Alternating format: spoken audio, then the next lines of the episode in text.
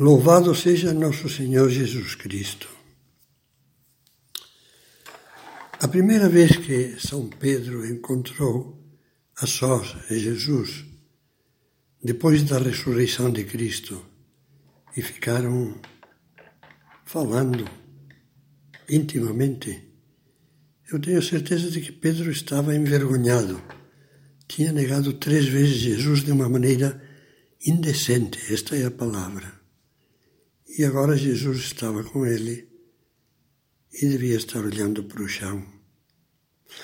Jesus poderia ter lhe dito: Pedro, Pedro, eu te avisei. Você prometia dar a vida por mim. E ao primeiro obstáculo você caiu com a cara no chão. Você me negou, mas vamos lá. Não.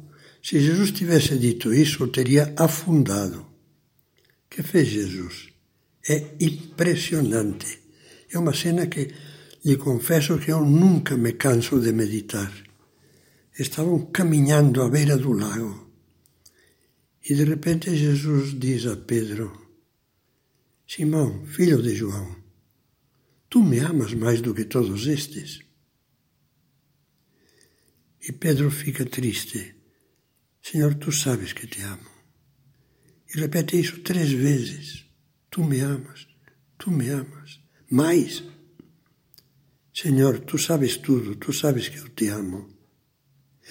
E Jesus então confirma que Pedro será o chefe da sua igreja. Confirma a confiança total que tem nele, apesar da, das quedas dele, das fraquezas dele. Confirma, apacenta os meus cordeiros, apacenta as minhas ovelhas. Tu serás o bom pastor da minha igreja, o primeiro Papa.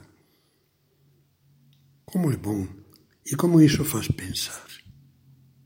Como isso faz pensar. E Jesus levantou Pedro do chão, por assim dizer, moralmente,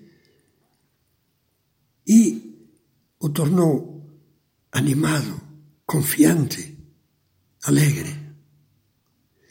Vamos meditar sobre essa atitude que Jesus teve e se as nossas atitudes com a família são parecidas com essa. Eu vou começar com umas palavras que coloquei no livro O Homem Bom, Reflexões sobre a Bondade. É uma história, uma historinha muito, muito simpática, que conta um poeta que foi prêmio Nobel. Conta-se de um velho almirante da reserva que, quando queria pintar a fachada da sua casa, pois ele vivia numa cidade onde era costume pintá-las pela primavera. Mandava o pintor à casa do vizinho que morava em frente, para lhe perguntar de que cor gostaria que a pintasse.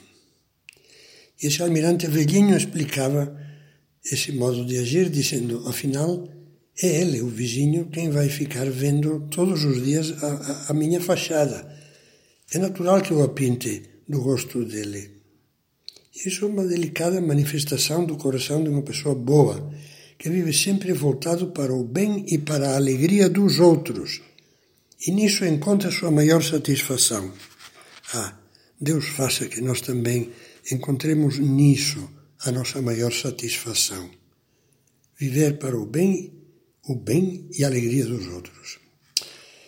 Eu escrevi isso nos faz pensar nas nossas atitudes e concretamente na facilidade com que incorremos num erro de perspectiva. Com a melhor das boas vontades, dedicamos-nos a amar os outros ao nosso modo, mas esquecemos de amá-los ao modo deles, o que seria muito melhor.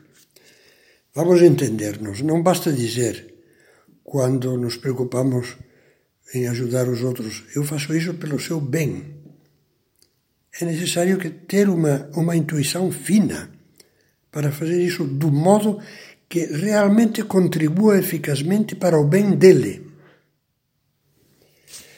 Um pai que corrige o filho, imediata, em cima da hora, energicamente, todas as vezes que o filho comete uma desobediência ou uma irresponsabilidade, Pode estar esse pai intimamente convencido de que está agindo apenas e tão somente pelo bem desse filho. É pelo bem dele, diz. E caso o garoto se lhe torne depois um revoltado, mentiroso e desleal, o pai sentir-se profundamente magoado, ao mesmo tempo que se lamenta, depois de tanto cuidar dele, de tanta dedicação para educá-lo. E eu digo que esse pai, por mais que se sinta magoado e recrimine a ingratidão do filho, não está com a razão. E não está precisamente porque não foi capaz de amá-lo ao modo dele, do filho, isto é, procurando o modo mais fecundo de lhe fazer o bem. Não, não se trata aí de passar por cima, tolerar tudo, porque tal, em vez de ter um filho, daria uma porcaria. Com isso eu escrevia, já estamos esclarecendo que quando dizemos ao modo dele, não pensamos que o amor paterno se deva acomodar a todos os caprichos e vontades do filho. Se fizesse isso, esse pai cairia na bondosidade mole, que mais destrói que edifica. A expressão ao modo dele significa, neste caso, o esforço da mente e do coração por acertar com a maneira realista de ajudar o filho a ser melhor. Podemos dar por certo que este mesmo pai, se tivesse atuado com mais paciência e, sobretudo, se tivesse dedicado mais tempo a fazer-se amigo do filho, a ouvi-lo, conseguiria que as suas correções fossem construtivas. É muito fácil cair em cima e dizer eu tenho razão. Eu lembrei muitas vezes, as pessoas que me conhecem sabem que eu gosto de dizer isso. Eu não sei de nenhuma pessoa que tenha entrado no céu dizendo é que eu tinha razão. Ter razão não é nenhum mérito. O mérito é compreender, o mérito é perdoar, o mérito é ajudar. Chegar ao céu dizendo eu procurei amar, isso sim, aí se abrem as portas do céu.